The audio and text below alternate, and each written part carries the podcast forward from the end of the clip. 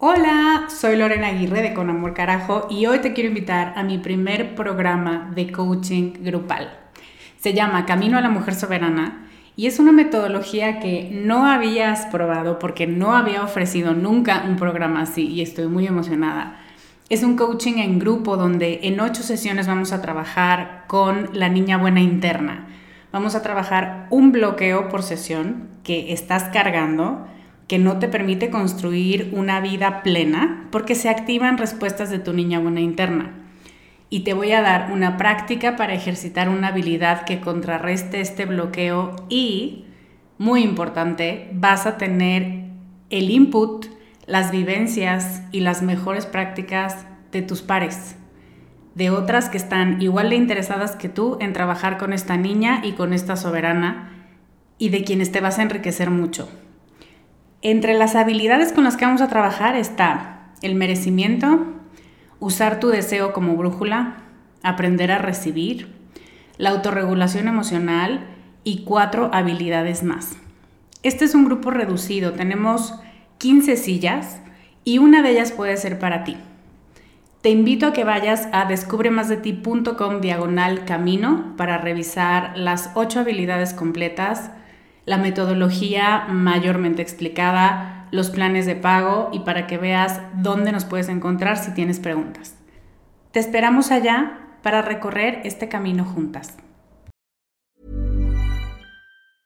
Ready to pop the question? The jewelers at BlueNile.com have got sparkle down to a science with beautiful lab-grown diamonds worthy of your most brilliant moments. Their lab grown diamonds are independently graded and guaranteed identical to natural diamonds, and they're ready to ship to your door. Go to Bluenile.com and use promo code LISTEN to get $50 off your purchase of $500 or more. That's code LISTEN at Bluenile.com for $50 off. Bluenile.com code LISTEN. Estás escuchando Con Amor Carajo, capítulo 75.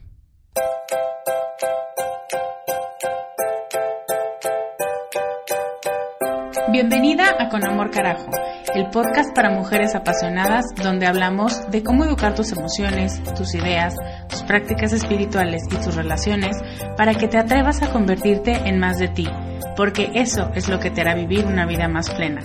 No cambiar, sino ser más tú.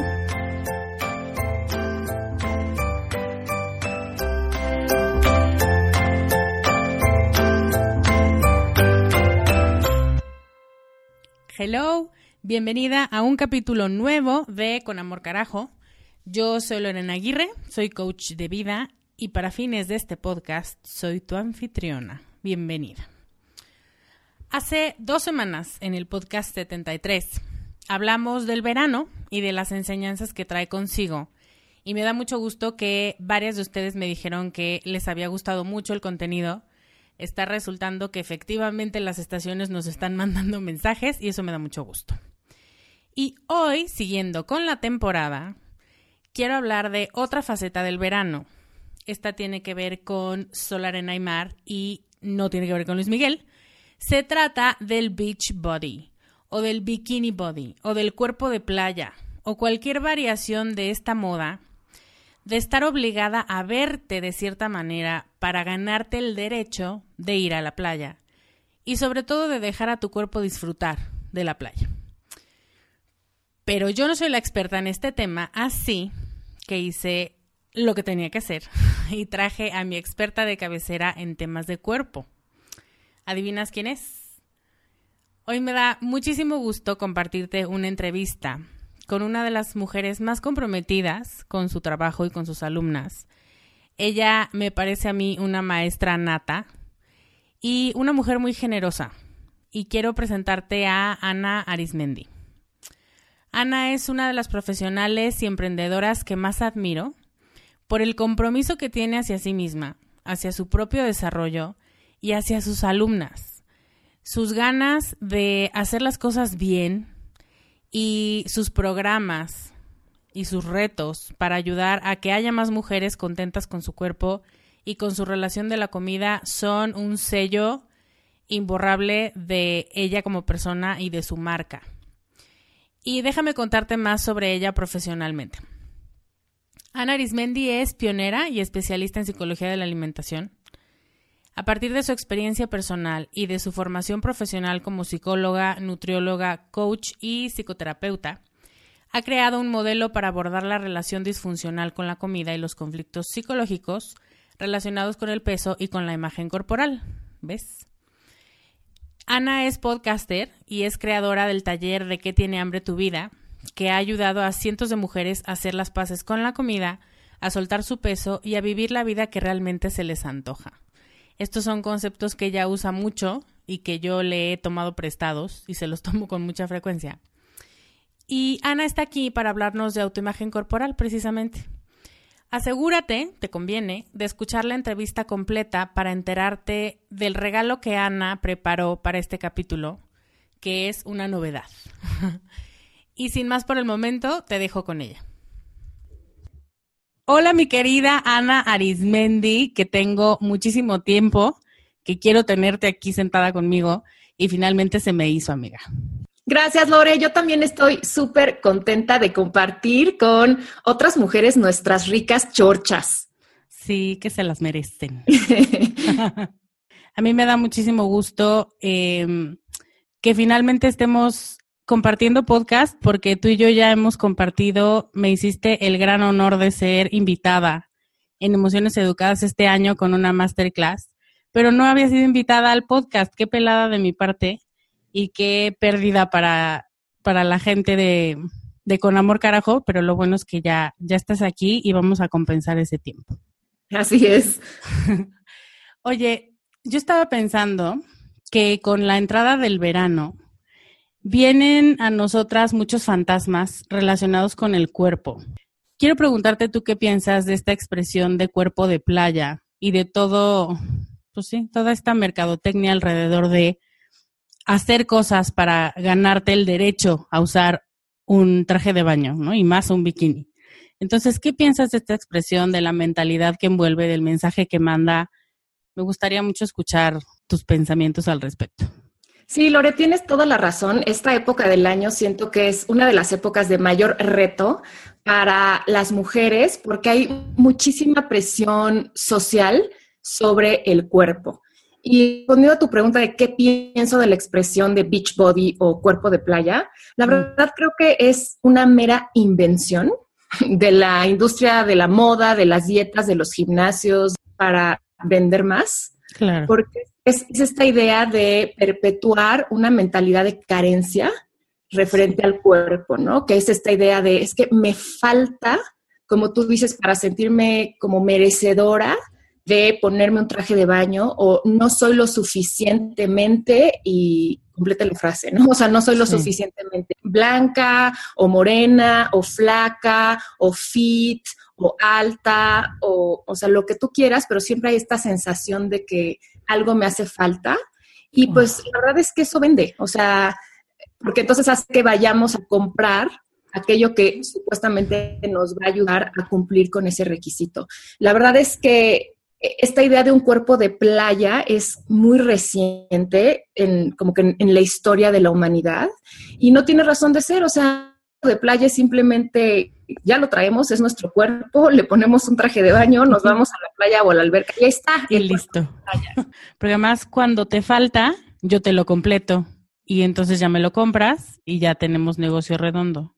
Sí, y sabes que Lore, o sea, yo, trato que yo muchos años de mi vida, sobre todo en, mi adolescencia y como que en esos primeros años de mis veintes, eh, yo compré mucho esta idea, ¿no? Porque, pues, ya sabes que conforme vamos creciendo y, entramos en contacto con la cultura, pues vamos comprando sin, sin tener mucha conciencia, muchas ideas. Y yo tenía muy comprada esta idea al grado que yo ir a ciertos amigos o si iba, me la pasaba muy angustiada por esta idea de que no sentía que tenía el cuerpo merecedor de un que mi cuerpo no era suficiente como para poder asolearse o hacer una caminata por la playa. O sea, yo me acuerdo que de pronto cuando mis amigos decían, no, vámonos a Acapulco, hijo, a mí me entraba inmediatamente una angustia de, no, o sea, y viene la lista de como que todo lo que tenía que hacer antes como para poder ir, ¿no? Entonces, tengo que bajar de peso, me tengo que depilar, tengo que hacer, me tengo que ir a comprar un nuevo bikini, obvio, porque no puede ser el del año pasado. obvio. Entonces, en vez de, o sea, en vez de disfrutar el ir con mis amigos a la playa, se volvía como una fuente de muchísima angustia. Yo he creado un manifiesto de amor a nuestro cuerpo para prometernos a nosotras mismas disfrutarnos y disfrutar a nuestro cuerpo en esta época del año. Entonces, me gustaría leer cuáles son como las 10 promesas de este manifiesto. Por favor, adelante. La primera es, mi salud es más importante que cualquier pieza de ropa. Dos, no me someteré a dietas, procedimientos ni ejercicios que atenten contra mi salud física, mental o emocional. Tres, yo decido cómo sentirme en mi cuerpo. Cuatro, usar bikini no es exclusivo de ciertos cuerpos. Acepto mi cuerpo como es ahora. Cinco, toda mujer es libre de usar un bikini y sentirse cómoda y bella. Seis, bikini no es sinónimo de guapa, bella, popular, importante, amada, sexy o aceptada. Todos esos adjetivos son independientes de la ropa que se use. Siete, mi diversión, vida social y placer no dependen de un bikini ni de cierto tipo de cuerpo, dependen de mi actitud. Ocho, no me compararé con otros cuerpos. Cada cuerpo tiene razones para ser como es y estar como está. 9. Dejaré de leer revistas y ver programas en la televisión que favorecen un solo tipo de cuerpo. 10. No haré comentarios negativos sobre mi cuerpo ni sobre el cuerpo de otras mujeres. Oh, está buenísimo. Muy ad hoc con el tema, pero también con todas las los errores que cometemos cuando pensamos en nosotras y en otras mujeres. Sí. Y también es la temporada de graduaciones. Yo acabo de ir a una y las niñas están preciosas, Ana, de verdad. Se ven guapísimas, pero se les ve incómodas. Y eso a mí me parte el corazón muchísimo porque, pues tú sabes mejor que yo, pero eso empieza muy joven, pero se te queda este estigma de, ay, no, es que eso, todavía no tengo permiso de sentirme cómoda, entonces, aunque me veo preciosa y traigo un vestido que se me ve divino, no. Y se lo jalan y se lo esconden y hacen caras para que por lo menos parezca chistoso el asunto y para que no se vean bellas. O sea, es como un rechazo a la belleza natural porque todavía te falta. Compramos ya absolutamente esta idea de mm, todavía no estás completa. Y eso es súper doloroso. Y eso también es lo que es muy peligroso en el sentido de que eso nos afecta en todas las áreas de nuestra vida. O sea, no nada más afecta en la relación que tenemos con nuestro cuerpo, sino eso afecta nuestra vida social, nuestra vida de pareja, eh, el, sentirnos capaces, eh, y eso afecta también, por ejemplo, nuestro trabajo. Entonces, tener una relación disfuncional con nuestro cuerpo, o sea, va más allá de, cómo me siento yo en mi cuerpo, sino que impacta a toda mi vida. Claro. A esto le hablamos o le decimos autoimagen corporal, pero de pronto estamos como con la autoestima, ¿no? Estamos muy confundidas sobre qué es y, y que se trata de eso, ¿no? De verte y que te sientas bonita o de verte y que estés perfecta o así. Entonces, tú que eres la experta, me gustaría que nos hablaras de autoimagen corporal, de qué tiene que ver con la forma en que nos aceptamos, con la forma en la que nos queremos y cómo sabemos si tenemos una imagen corporal sana. Mira, Lore, para mí la autoimagen corporal se compone de dos partes. La autoimagen corporal, por un lado, es la imagen mental que tenemos de nuestro cuerpo, o sea, es cómo nos imaginamos que es nuestro cuerpo. Y también son todos los pensamientos que tenemos sobre él. O sea, si yo pienso que mi cuerpo es bello o es feo, es sano o está enfermo, es útil o es inútil, todo eso forma parte de la imagen corporal. O sea, es la forma en la que pensamos sobre nuestro cuerpo. ¿Y cómo le hablas? Y, ajá, claro, cómo le hablamos. Y justo el autoimagen corporal pues va a determinar cómo nos sentimos en nuestro cuerpo. Por ejemplo, si yo estoy pensando que mi cuerpo eh, es un cuerpo incómodo y es un cuerpo demasiado grande y es un cuerpo feo, pues ¿cómo crees que me voy a sentir en él? ¿No? Pues igual. Y, claro, igual. Y también depende de la forma en la que pensemos sobre nuestro cuerpo, pues va a ser cómo lo vamos a tratar. Y ahí está lo que dices, o sea, otra vez, si yo pienso que mi cuerpo es un cuerpo no merecedor, es un cuerpo sucio, pues entonces, ¿cómo le voy a hablar y cómo lo voy a tratar? Claro. Entonces, la autoimagen corporal es la raíz de cómo nos sentimos sobre nuestro cuerpo y de cómo lo tratamos. Ok. Y hay una serie de parámetros como para distinguir entre una imagen corporal funcional y disfuncional. A mí me gusta utilizar el término funcional porque es, a ver, o sea, esta forma en la que yo tengo de pensar sobre mi cuerpo, ¿me funciona para estar sana y feliz o no me funciona? ¿No? O sea, no en términos de bueno, malo, correcto, incorrecto, o, positiva o negativa, ¿no? A mí no me encantan esos términos, sino más bien pensar si me funciona o no me funciona para estar contenta, ¿no? Ok. Entonces, ¿cuáles son esos parámetros? Una persona con una eh, autoimagen corporal disfuncional es aquella que está pensando como que todo el tiempo sobre su cuerpo, o sea, como que su cuerpo se vuelve el centro de su vida y entonces todo lo usan en términos del cuerpo. Acabamos de dar un ejemplo, ¿no? O sea, nos invitan a una graduación o nos invitan a ir a la playa y lo primero que pensamos es el cuerpo, pues, ching, ¿qué me voy a poner? Tengo que adelgazar, ir con este cabello, como que todo es el cuerpo. Y son personas también que, por ejemplo, eh, se están mirando al espejo o, están viendo su reflejo ¿no? en los vidrios todo el tiempo buscando que arreglarse, cómo se ven. Eh, tú decías, ¿no? O sea, todo el tiempo acomodándose la ropa. En cambio, una persona que tiene una imagen corporal funcional tiene pensamientos sobre su cuerpo solo en momentos particulares donde toca. O sea, por ejemplo, bañando y bueno, pues estoy pensando en mi cuerpo, ¿no? Me estoy maquillando y también estoy pensando sobre mi cuerpo, pero en otros momentos del día, no. O sea, me estoy ocupando de otras cosas, no todo gira en torno al cuerpo. Entonces, eso es como un, punto importante. Otro es que las personas con una eh, imagen corporal disfuncional todo lo piensan en términos de blanco y negro en referencia a su cuerpo. O sea, están, están bonitas o están feas, ¿no? Están gordas o están flacas.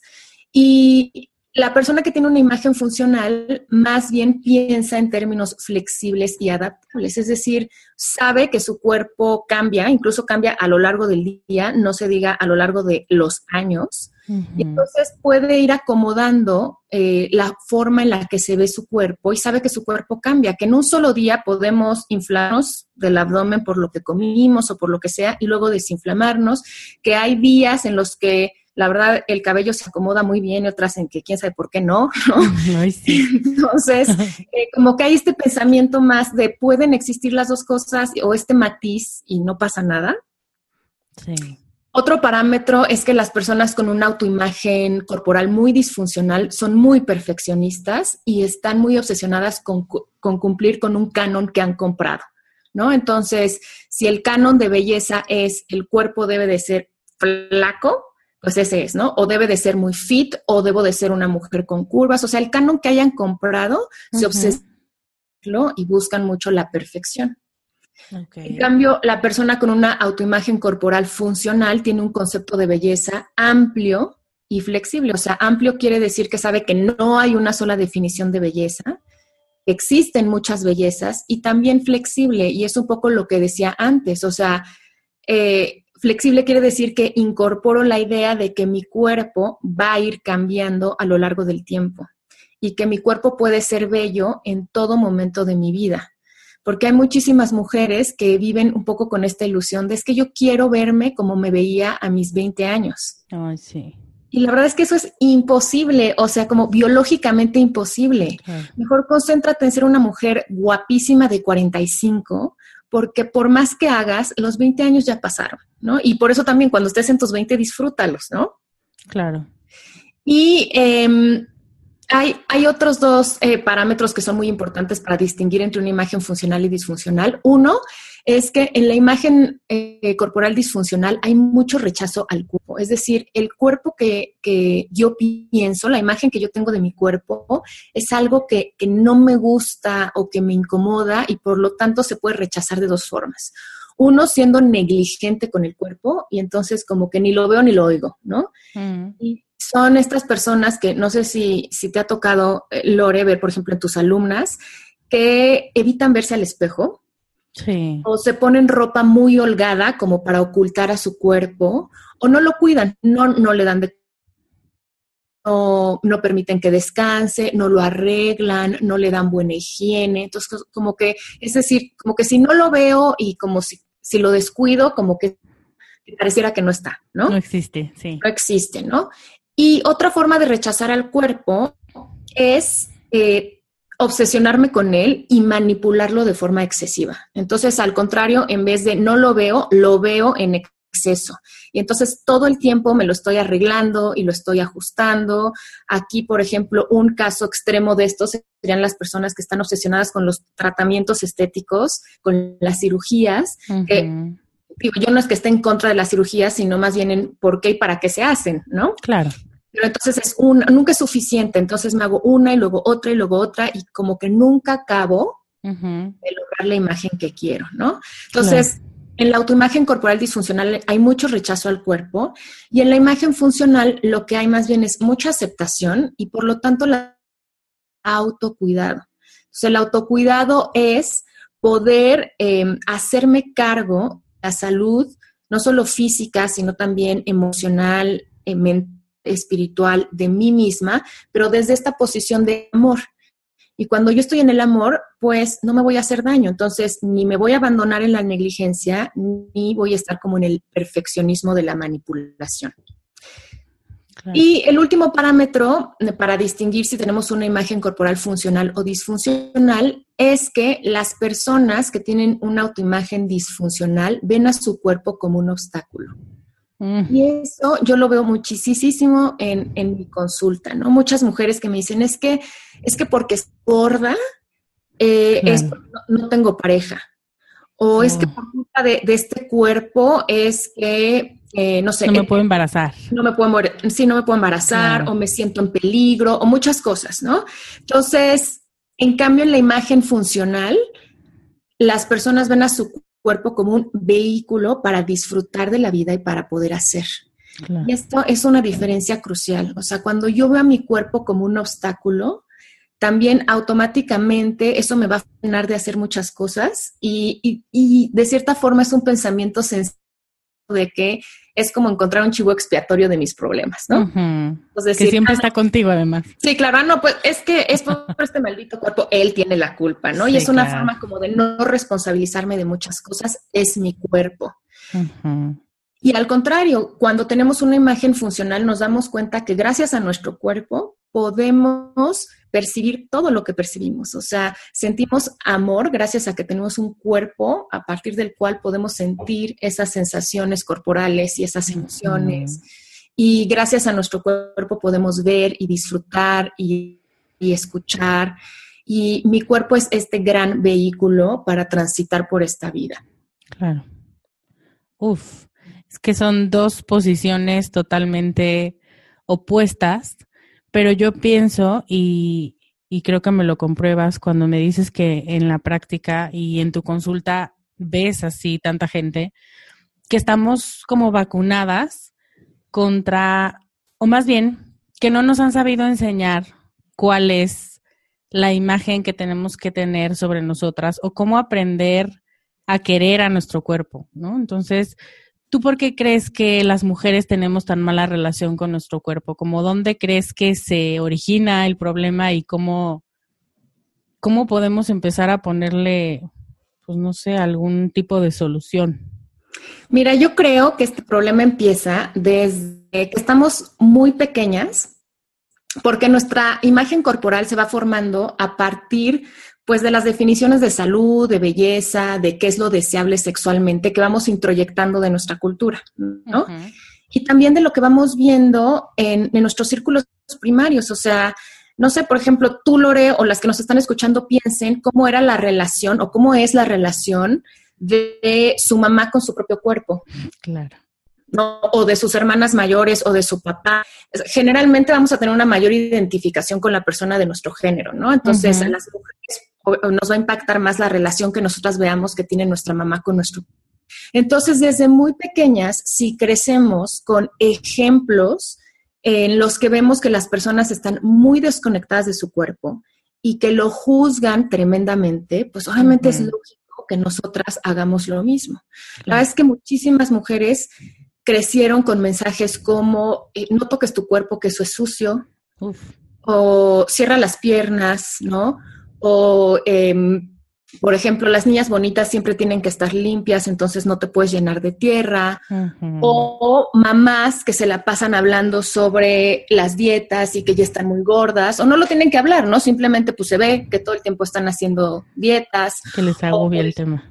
Que les agobia el tema, o que todo el tiempo están criticando los cuerpos de otras mujeres. Sí. O a veces que te dicen, el cuerpo no es lo importante. Ah, esa es otra joya. Sí, sí, sí. Entonces, eh, no seas vanidosa, no presumas. Entonces, vivimos como muy desconectados de nuestro cuerpo, también porque desde pequeños Em, vamos entrando en prácticas que nos desconectan de las propias estaciones del cuerpo. Una, por ejemplo, muy básica son las emociones, ¿no? Tú sabes que las emociones pues, se manifiestan con diferentes sensaciones en el cuerpo y crecemos con esto de que hay que reprimirlas. Entonces, no te enojes, no llores, muchas veces también no sonrías.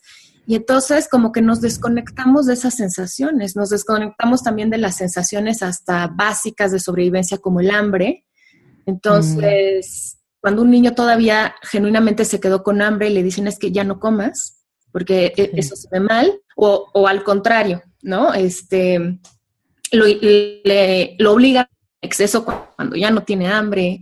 Sí. Entonces, todo eso como que nos va desconectando mucho en nuestro cuerpo y va generando que tengamos esta relación disfuncional con, o sea, no lo escuchamos y además no lo vemos por lo que realmente es sino lo vemos a través de expectativas que hemos comprado. Entonces, yo quisiera que mi cuerpo fuera de cierta forma.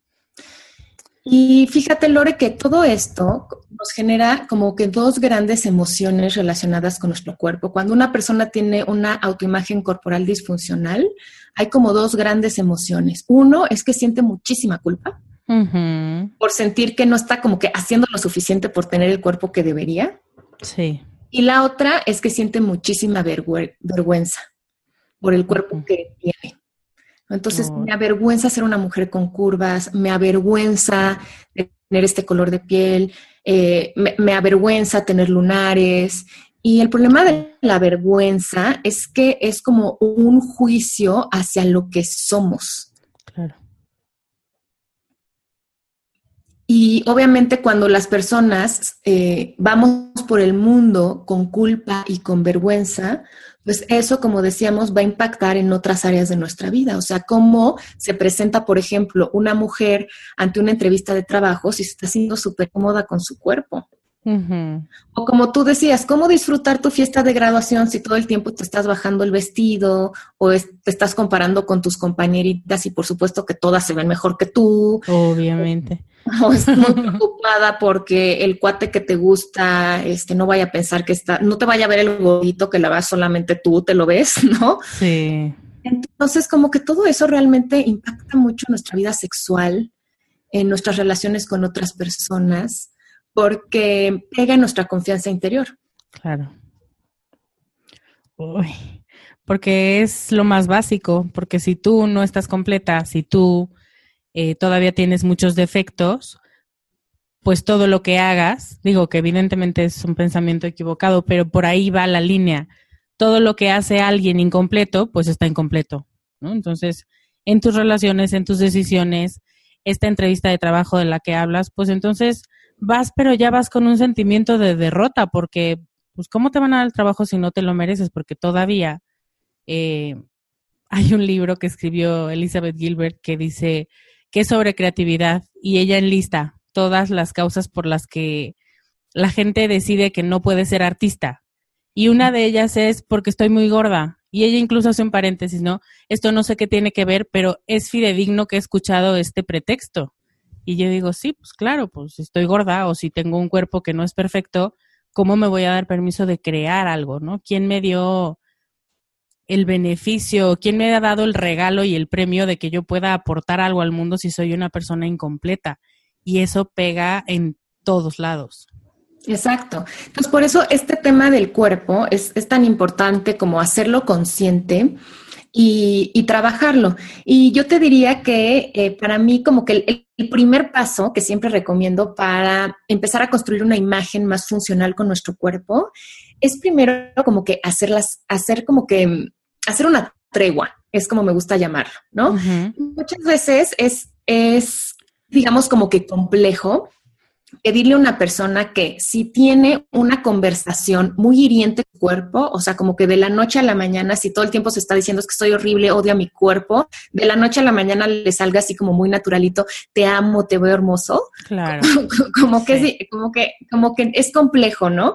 Entonces, Em, ir haciendo como que esa, ese cultivar, ese cambio de relación con nuestro cuerpo de una forma más gradual.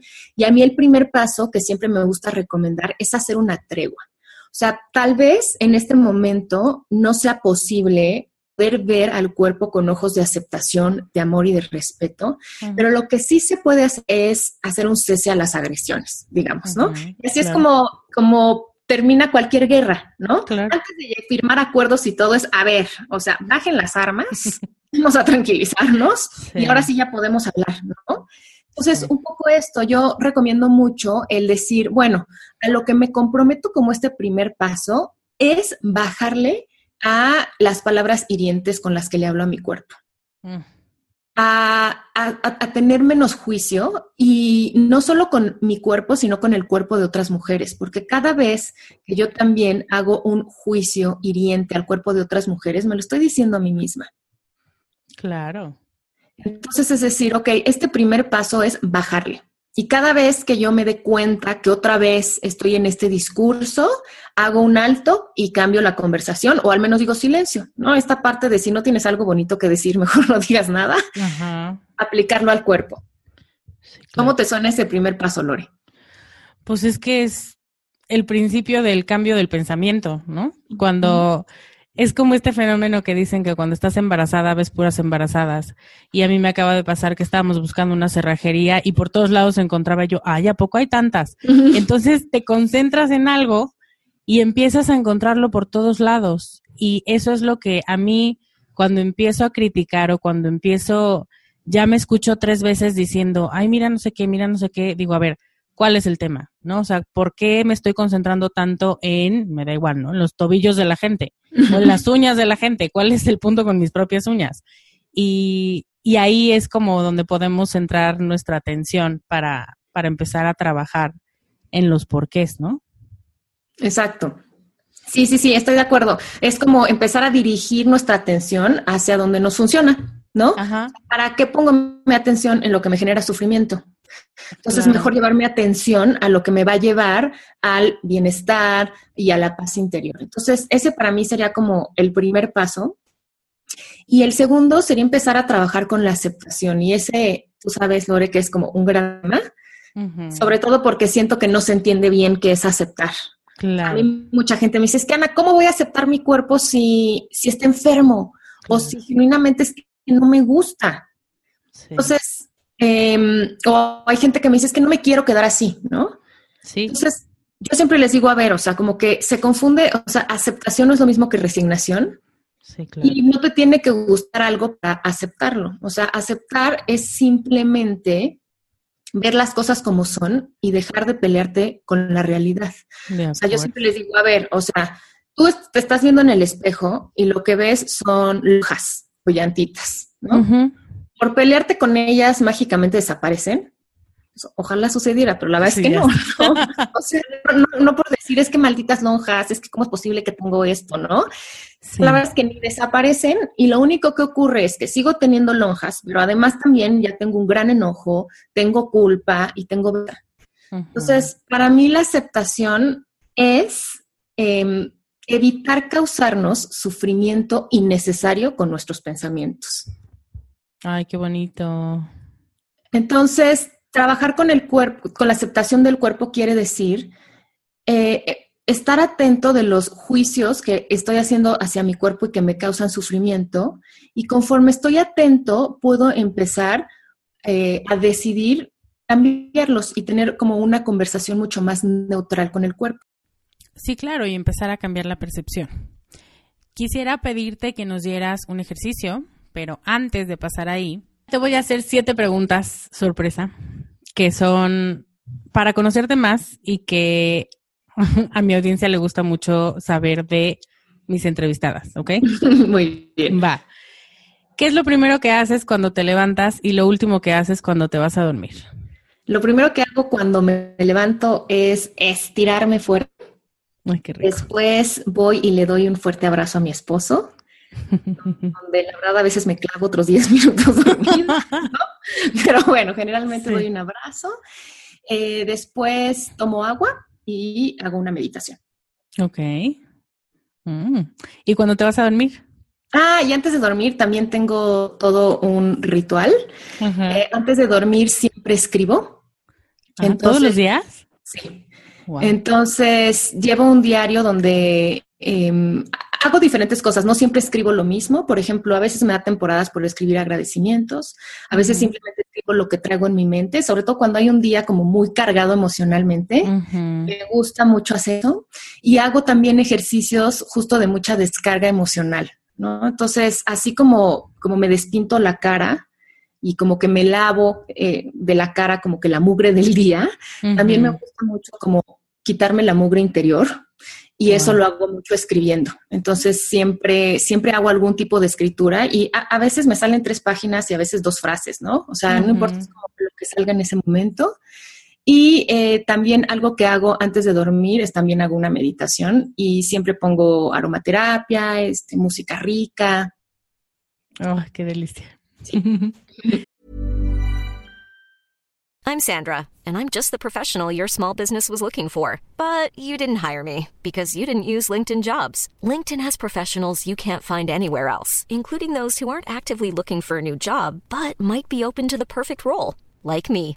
In a given month, over 70% of LinkedIn users don't visit other leading job sites. So if you're not looking on LinkedIn, you'll miss out on great candidates like Sandra. Start hiring professionals like a professional. Post your free job on linkedin.com/people today. Muy bien. ¿Qué estás leyendo o qué estás viendo en este momento? Uf, me estoy leyendo mil cosas. Yo sí soy de esas que, lee, puede leer como cinco libros a la vez. Ah, ¿no? sé. Entonces, em, ahorita estoy leyendo ah, sobre el Camino de Santiago, porque lo voy a hacer este septiembre. Ay, sí te vi Sí. en Instagram, wow. Sí, sí, sí. Entonces, ahorita últimamente estoy leyendo muchos libros al respecto, tanto guías como eh, historias de las personas, etcétera. Ajá. Y eh, también estoy leyendo ahora mismo un, un libro sobre el trauma, ¿no? que es, Ujú. es un, un tema que me gusta mucho, que se llama Sanar el Trauma, de Peter Levine, que lo recomiendo sobre ese tema. Y también, el tercer libro que estoy leyendo en, en este momento es, eh, se llama Cómo alimentar a tu cerebro para que se Mm. feliz. Y es un, es un libro de la doctora Leslie Korn y habla sobre un protocolo de alimentación para la depresión mayor. Ay, me encantan esos libros. Sí. Uy, qué padre. Dinos una frase que repitas mucho y la historia de esa frase o por qué la dices tanto. Mira, la frase que más me digo a mí misma es yo soy amor y yo tengo lo que necesito. Y esa es una frase que es como un, un mantra para mí, que lo aprendí ya hace muchos años, cuando yo estaba en mi propio proceso de, de sanación cuerpo y con la comida. Y me lo repito mucho porque me gusta recordarme que, eh, que yo soy mucho más que, que mi trabajo, que mi género, que mis roles, que mis títulos. Yo soy amor y cuando me sintonizo con eso me tranquiliza mucho y siempre encuentro la respuesta. Cuando Ujú. estoy teniendo como que tomar una decisión o no sé qué hacer, siempre medito sobre eso, o sea, eso de yo soy amor, para sintonizarme con, con, con- con eso y también eh, yo tengo los recursos que necesito, ¿no? Entonces, muchas veces todavía me pasa que quiero como que buscar el- la respuesta afuera y Ujú. cuando me, cuando me digo eso me doy cuenta que yo tengo los recursos, ¿no? Para poder afrontar lo necesario, para poder decidir, para poder hacer lo que quiero hacer. Entonces, esa es una frase que yo me digo mucho y que se las enseño también mucho a, a mis alumnas, ¿no?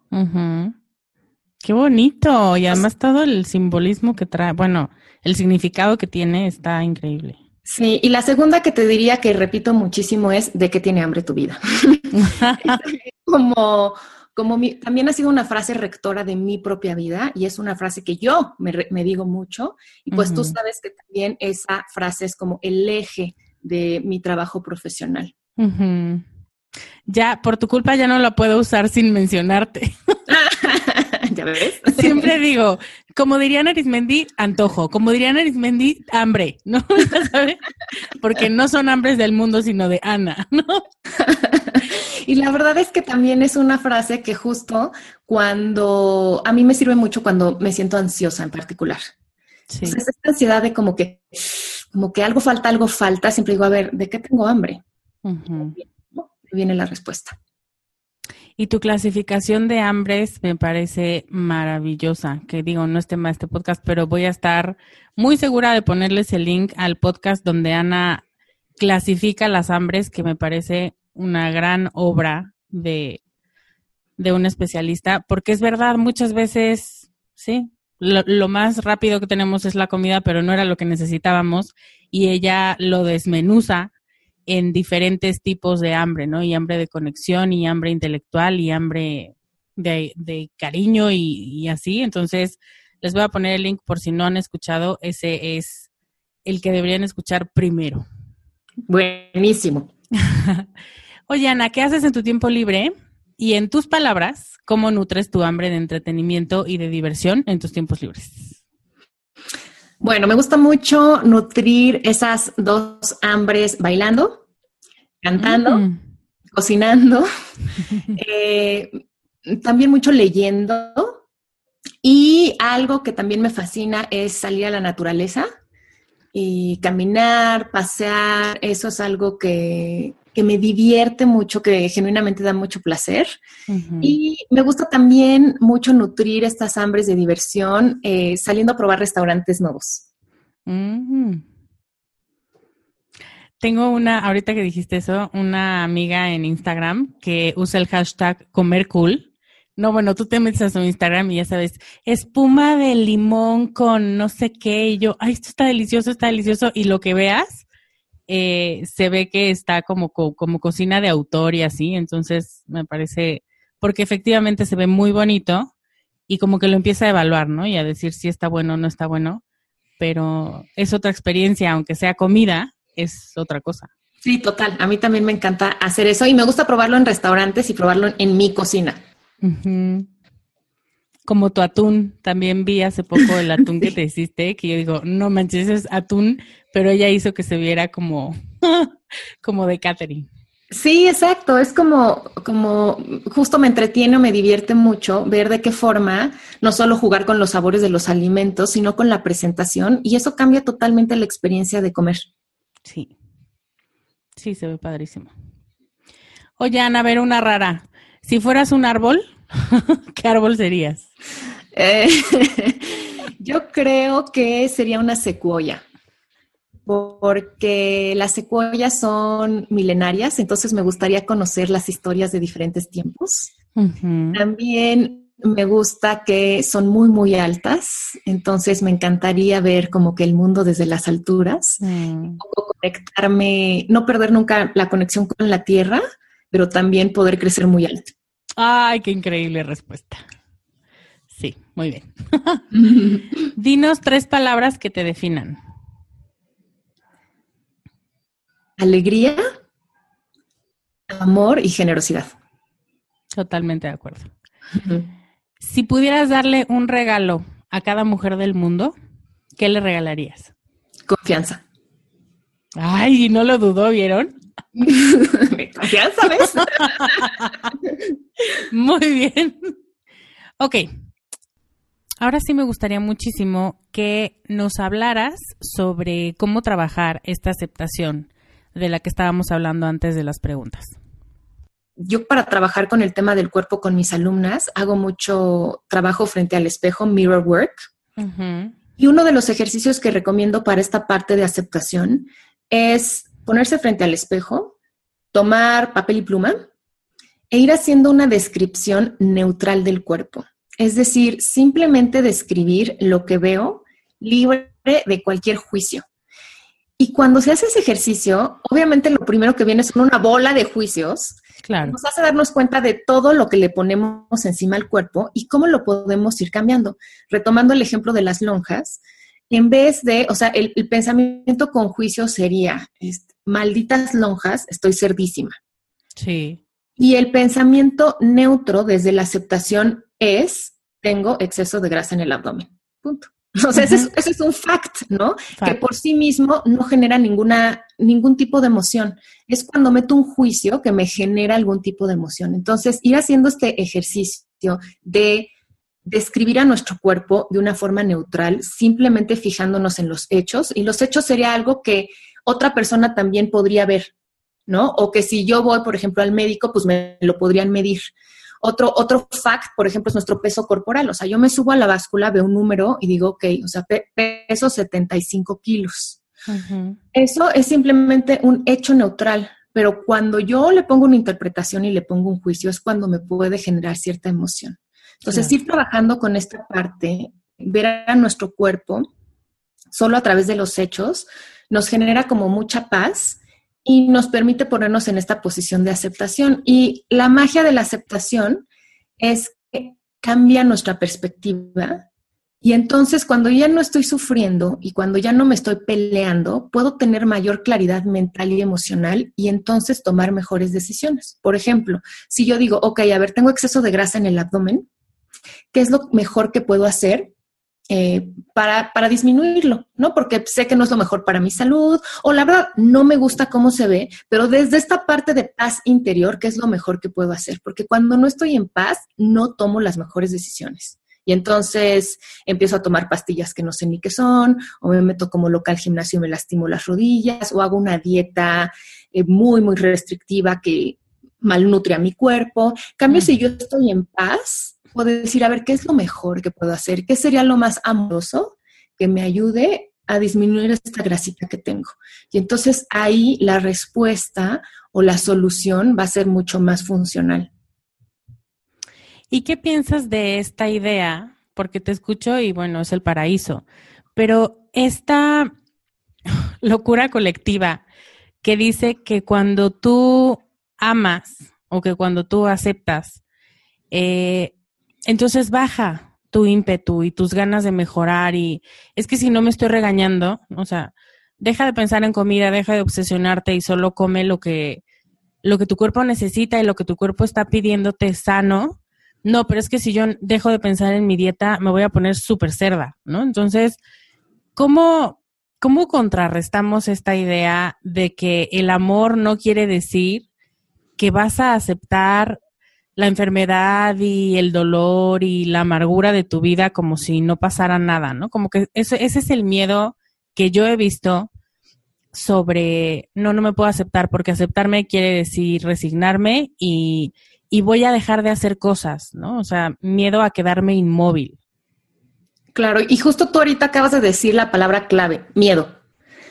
Y sí es cierto, o sea, yo te diría que pues las dos grandes emociones que nos mueven son el amor y el miedo. Y sí es cierto, el miedo nos mueve, pero el amor también. O sea, el amor es una superenergía que nos mueve. Yo más bien lo que le preguntaría a las personas es, o sea, ¿cómo te sientes cuando te mueves desde el miedo? ¿Te quieres seguir sintiendo así? ¿Y cuáles son los resultados que obtienes cuando te mueves miedo? ¿Son los resultados que realmente quieres? Porque, por ejemplo, es cierto lo que tú dices, hay muchísimas personas que tienen el terror de, híjole, es que si me doy permiso de, comer cuando mi cuerpo me lo dice, o sea, todos los oxos que hay en mi colonia, ¿no? o, si le doy descanso a mi cuerpo, este, ahí al rato jamás voy a querer hacer ejercicio, cosas por ese estilo, ¿no?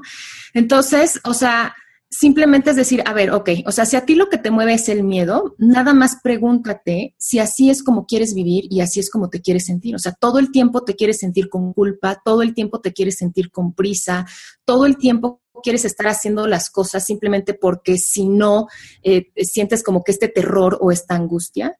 ¿O qué tal si mejor te abrieras a hacer las cosas eh, sintiéndote en paz, sintiéndote contenta, sintiendo placer y sintiendo disfrute.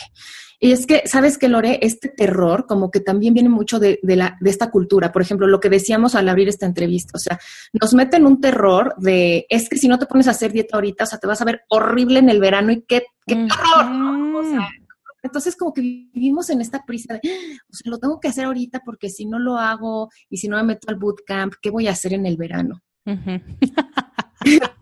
sí, o sea, ¿qué voy a hacer? Claro, entonces yo les diría, o sea, pregúntense si realmente vivir de dedo les funciona, si esa es la forma en la que quisieran vivir. O sea, decisión personal, ¿no? O sea, si las personas quieren vivir desde el miedo, pues está bien, ¿no? Esa es su decisión. Nada más pregúntense si eso les funciona para ser felices, para estar tranquilos, para sentirse bien en su cuerpo. Sí, como que esa parte es la que eliminamos, porque ahorita que hacías la pregunta, si te funciona, sí, o sea, la gente a la que yo le he hecho, porque hay de todo, ¿no? Hay gente que le abres esta, esta, este concepto del amor y es como, sí, eso es lo que me hace falta y empiezan a trabajarlo y su vida mejora 180 grados. Pero hay gente que no, que tiene muchísimo miedo a soltar esta exigencia y este coraje y este miedo. Y, y no, lo que hace más bien es irse alejando de tus ideas porque es como tú me quieres sacar del camino y no quieres que yo me vea buenísima y entonces no estás entendiendo nada. Entonces yo digo, no, lo único que quiero es que no lo sufras en el camino, porque incluso tú escuchas a la gente y están guapísimas y están súper tonificadas y no sé qué, pero de todos modos están viendo qué se hacen. Entonces nunca, el proceso nunca está completo. Y me imagino yo, porque nunca he llegado a ese punto, que debe ser agotador. Claro. Y además aquí muy importante lo que decías, Lore, o sea, distinguir entre, o sea, aceptación no es resignación. O sea, resignación es como decir, o sea, ya no hay nada que hacer, ya ni modo.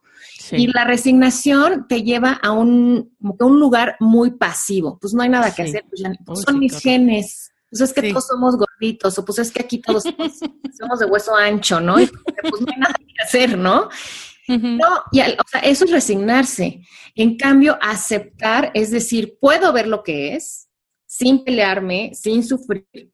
Y a partir de que lo puedo ver, me pregunto qué puedo hacer. O sea, aceptar es como un punto de salida y al contrario, resignarnos es como un punto de llegada. Pues ya llegué, ya nadie me saca de aquí. Y aceptar, al contrario, tiene mucha fuerza. No por nada, en todos los procesos de transformación, siempre el primer paso es aceptar. Sí es lograr ver las cosas como son. Y cuando lo hacemos, eso nos da una fuerza y nos da un impulso increíble para poder cambiar lo que hay que cambiar. Sí. Nada más que toma puntos de confianza, ¿no? Toma que yo te digo, de verdad que sí te va a funcionar, de verdad confía.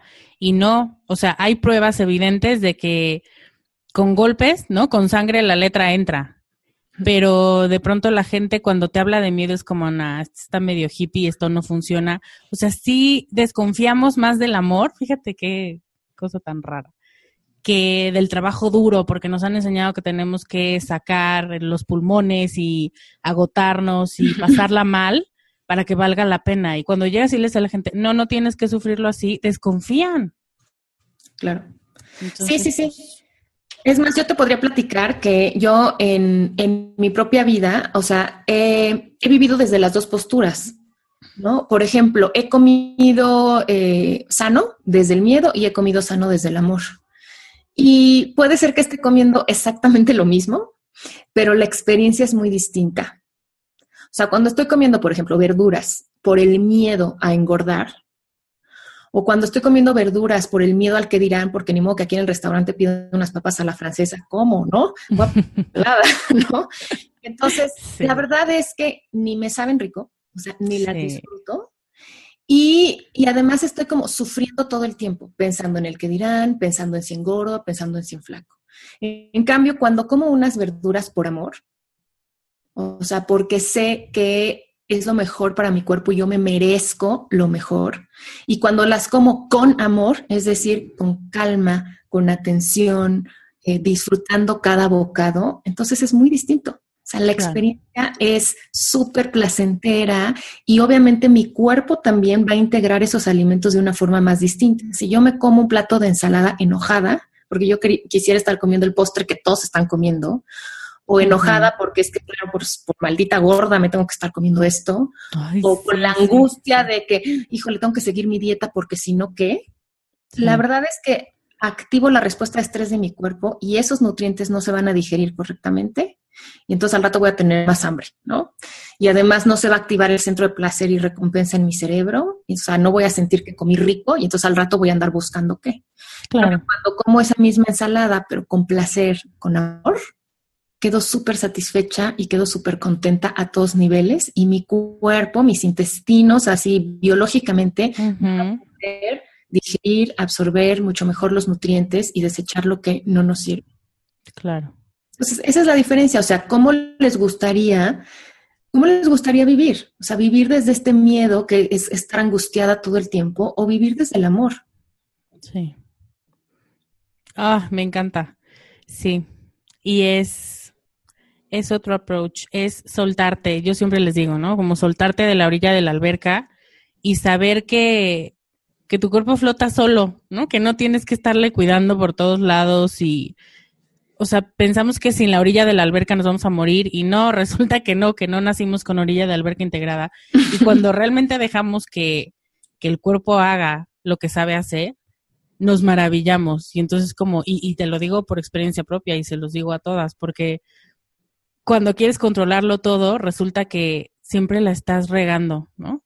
Y cuando de pronto dejas que el cuerpo haga lo que le toca hacer, que está programado para hacer, dices, no manches, ¿a poco esto no costaba nada dejarlo fluir y dejar eso, que hiciera lo que tiene que hacer? Claro, porque además es que nuestro cuerpo está programado biológicamente para saber sobrevivir. De hecho, esa es como su misión. Su única misión es eso, mantenernos con vida. Lo que pasa es que nosotros como que nos ponemos en su, en su camino y no le permitimos hacerlo de la forma más natural y lógica. Entonces, yo siempre digo, es que hay que darnos cuenta que nuestro jamás, pero jamás está en nuestra contra. Al contrario, o sea, todo lo que hace cada microsegundo de nuestra vida es darnos eso, vida, permitirnos sobrevivir. Y lo hace a pesar de nosotros. o, sea, a pesar de que no dormimos bien y nos empastillamos y lo insultamos y lo herimos con los alimentos de mala calidad y con el cigarro y con mil cosas que le hacemos daño y el cuerpo todavía con todo eso nos regala.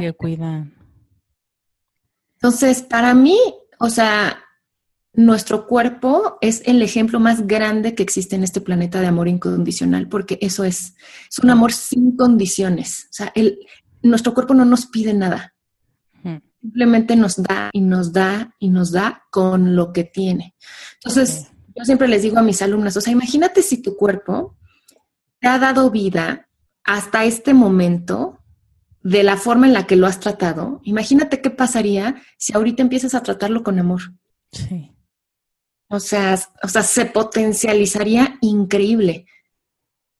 Entonces, tú dices una palabra muy importante, confiar, ¿no? O sea, confiar en que nuestro cuerpo es sabio, confiar en que no es que como que controlarlo todo el tiempo, confiar en sus propios procesos. Eso es la clave. Ana, ¿cuáles son las frases o las ideas yo hablo mucho de limpiar nuestro vocabulario, ¿no? Y de limpiar el lenguaje porque ah, lo tenemos totalmente puesto de cabeza. ¿Cuáles son las ideas o las palabras o lo que tú dirías o nos recomendarías eliminar de nuestro vocabulario si realmente queremos disfrutar la relación que tenemos con nuestro cuerpo? ¿O cuáles hay que buscar si no quieres ponerlo tan negativamente? Ok, bueno, pues puedo hablar de las dos, o sea, como que cuál es evitar y cuál es cultivar. Claro. Primero, en cuanto a ideas, eh, yo siento que las dos ideas principales a eliminar en relación al cuerpo, la primera es mi cuerpo no es suficiente. Y la segunda, la idea de que si mi cuerpo fuera diferente, mi vida sería diferente. O sea, como yo digo, o sea, no hay, no hay que colgarle milagritos extra al cuerpo, ¿no? Sí, claro. O sea, porque muchas personas dicen, es que si fuera delgada, entonces mi matrimonio se arreglaría, entonces tendría pareja, entonces me, promoverían en el trabajo. Y la verdad es que eso no es cierto, todo eso lo puedes hacer teniendo el cuerpo que tengas, ¿no? Entonces creo que esas dos ideas son muy dañinas. Mi cuerpo no es suficiente y si mi cuerpo fuera diferente, mi vida cambiaría por completo, ¿no? Y en cuanto a palabras, eh, las que yo creo que son dañinas para nuestro cuerpo, bueno, y para nuestra vida, los deberías entonces, debería verme como, debería ser como, eh, debería pesar tanto. Entonces, cambiar el debería por el quiero o prefiero. Entonces, en el quiero o en el prefiero ya metemos conciencia y metemos decisión. Y además, en el quiero y prefiero, em, ya como, o sea, como que siento que empoderan mucho más, ¿no? El debería es como sentir como esta carga encima. Como esclava. Claro, y, quiero y prefiero ya es una decisión que abre alternativas. Claro. Debería la sierra, es como debería y hay una alternativa nada más. Y quiero o prefiero las abre. Sí, de acuerdo. Y em, otras, otras palabras que siento que son dañinas es perfección. Simplemente porque no, no existe eso, ¿no? Entonces, esta, esta, palabra de perfecta, debería ser perfecto, la perfección, también se me hace dañina y yo la cambiaría por una palabra más funcional que es plenitud o bienestar. Ok, perfecto. Me parecen palabras muy accesibles y que tenemos que mantenernos alerta de producir más y evitar las negativas. Ana, para ti, ¿qué es lo mejor de ser mujer? Yo creo que las mujeres tenemos una intuición y como una capacidad creativa muy particular y eso es lo que me encanta. Creo que si nos logramos sintonizar con esa energía puede ser muy poderosa. Sí, totalmente. ¿Y qué quería ser de niña y en qué se parece a lo que haces hoy? De niña quería ser maestra y quería, ser, quería ser locutora de radio y me da mucho. Soy ambas. Sí, sí, sí, sí. Tengo mis, mis cassettes, mi programa de radio. Ay, no. Y lo que más me gustaba jugar era la escuelita. Y yo, de hecho, de niña decía que yo grande iba a ser maestra. Entonces. ¿Lo pues, lograste? mi niña interior está muy contenta hoy. Sí, sí seguro. seguro que sí. Oye, ¿con quién grababas tu programa o tú solita? No, con mi hermana, con mi hermana más chiquita. Ya sabes que las hermanas chicas siempre son así como nuestros primeros conejillos de Entonces mi hermana menor siempre era mi alumna. Claro, ya, pues que le quedaba. Cuando creció, la subí a ranking de que ya era otra Miss y las dos grabábamos el programa de radio que se llamaba eh, Papas Fritas. Ay, no, ¿y de qué se trataba? No, pues hablábamos de lo que nos interesaba, eh, poníamos como que la música que escuchábamos, chismes de los niños de nuestra escuela. sí. Aparte, ¿sabes qué? Yo además daba consejos. ¿En serio? o sea, como que yo decía, oigan, eh, no se les olvide lavarse los dientes antes de dormir. O sea, yo ñoña desde pequeña, ¿no? Entonces era Ay, chisme, no, no. consejo, chisme, consejo. No sabes, Te imagino perfecto. Sí, ya sé. y ahí surgió el reto de autocuidado. ahí hay los de mi podcast también. Sí, seguro, pero por supuesto. Oye, ahorita que digo lo del reto, em, me queda una última pregunta, pero después quiero que nos cuentes sobre un reto que viene para ti y para todas las que se quieran inscribir, pero le vamos a dar su tiempo y su espacio. Pero para que no se me olvide, sí, chan, chan, chan. Y finalmente te quiero preguntar, ¿qué te inspira a hacer más tú? Mira, una gran fuente de inspiración para mí es mi propia historia con la comida. Eso es algo que al día de hoy me inspira mucho. Eh, también eh, me inspira a hacer más yo mis sueños, mis metas y algo muchísimo todas mis alumnas y mis pacientes. O sea, yo diría que ellas son una gran fuente de inspiración para mí, para seguir descubriéndome y para seguir trabajando en mí misma. Ay, sí, de acuerdo. Ah, qué plática tan deliciosa y qué conceptos tan profundos. Y me encanta cómo todo siempre se, se queda en las raíces del amor y de ahí surgen cosas muy buenas siempre. Em, quiero preguntarte, o bueno, más bien quiero pedirte que nos cuentes. Eh, yo les pido a mis entrevistadas que si quieren, ¿no? Si tienen, si bien les da su voluntad, les regalen algo a, a mi audiencia. Y tú me contestaste una cosa que es muy nueva para este podcast, entonces quiero que tú les cuentes qué es lo que les vas a regalar, por favor. Ay, claro, ya sabes que yo con muchísimo gusto. Y bueno, el regalo que les tengo es que voy a empezar en agosto un reto de 21 días para amar a nuestro cuerpo. Entonces, a través de este reto, yo les voy asignando como una actividad diaria que las voy llevando de la mano para aprender a amar su cuerpo. Entonces, son 21 actividades eh, que se pueden hacer en un solo día que es para ponernos manos a la obra y que además son muy divertidas. Y para eh, todas las que escuchan con amor carajo, les estoy ofreciendo un descuento especial. Así es que nada más tienen que entrar al link que está en las notas de este episodio que Lore les va a compartir y tienen su descuento. Que todas se unan en agosto. ¡Yay! ¿A poco no es lo máximo, Ana? No, o sea, no suficiente con la cantidad de información invaluable que nos acaba de dar, también nos está dando un descuento. Entonces, esto no habla más que de la generosidad que esta mujer tiene y de la vocación también.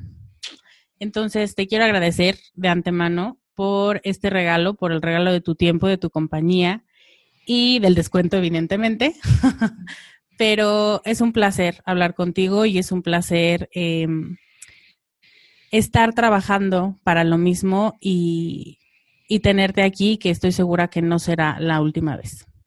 Mi querida Lore, yo te agradezco a ti por la invitación, por darme este espacio pero sobre todo también por conectarte con tu vocación y em, permitir que existan más foros donde se pueda hablar de estos temas y compartirlo con más mujeres.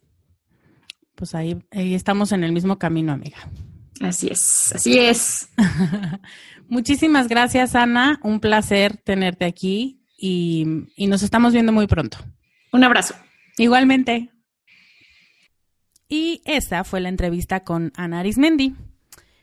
Espero que te hayan caído muchos veintes y espero que estés dispuesta a implementar cambios. Ana es muy clara y es mucho de paso a paso. Y como te digo, ves como no me equivocaba cuando la describí como alguien generoso. Em, practica alguna de las técnicas que nos dio. Si es escribir en un diario o si es preguntarte si tu lenguaje es suficientemente funcional en sus palabras para ti o lo que sea que hayas sacado tú como conclusión o como aprendizaje de esta entrevista, eh, me gustaría mucho que me lo compartieras. Ana yo queremos saber qué es eso que vas a eliminar de tu vocabulario y de tus pensamientos que te impide disfrutar de tu cuerpo. O también qué vas a agregar a tu repertorio de recursos para decidir disfrutar desde el amor y no castigarte desde el miedo. Si quieres inscribirte al reto Ama tu cuerpo de Ana, que me pareció un detallazo que tiene con esta audiencia, ve a descubremasdeti.com diagonal 75, ahí vas a encontrar un link que dice deja tus datos y te voy a mandar por mail tu código de descuento para entrar a ese reto. En descubremasdeti.com diagonal 75 también están las notas del programa, donde vas a encontrar el podcast de Ana, donde habla sobre los tipos de hambre, que a mí me encantó, fue el primer podcast que escuché de ella. Y, y es verdad, utilizo mucho esa, esa clasificación o esa expresión porque me parece muy clarificadora, entonces espero que lo disfrutes. También espero que disfrutes esta semana y todo el verano, pero sobre todo Deseo que disfrutes tu cuerpo y que aprendas a amarlo incondicionalmente como él te ama a ti. Te lo aseguro, porque si estás viva y estás escuchando esto, es gracias a que tu cuerpo te ama y no ha tirado la toalla. ¿Ok? Bueno, pues eso es todo por hoy. Ana y yo nos despedimos de ti. yo soy Lorena Aguirre y nos vemos la próxima semana con más consejos para ser más tú. Bye.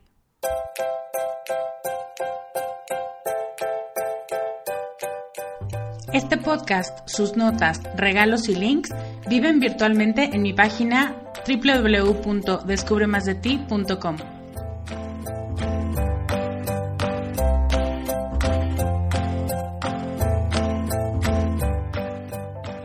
Carajo. Locución adjetiva ponderativa malsonante que significa, entre muchas otras cosas, algo muy grande y muy intenso. En mi mundo así es como tienes que conocerte, valorarte y amarte, con una intensidad tan grande que no pases desapercibida. El mundo necesita que seas más tú y que nos enriquezcas a todos con tus habilidades, tus talentos y tus sueños. ¿Te atreves?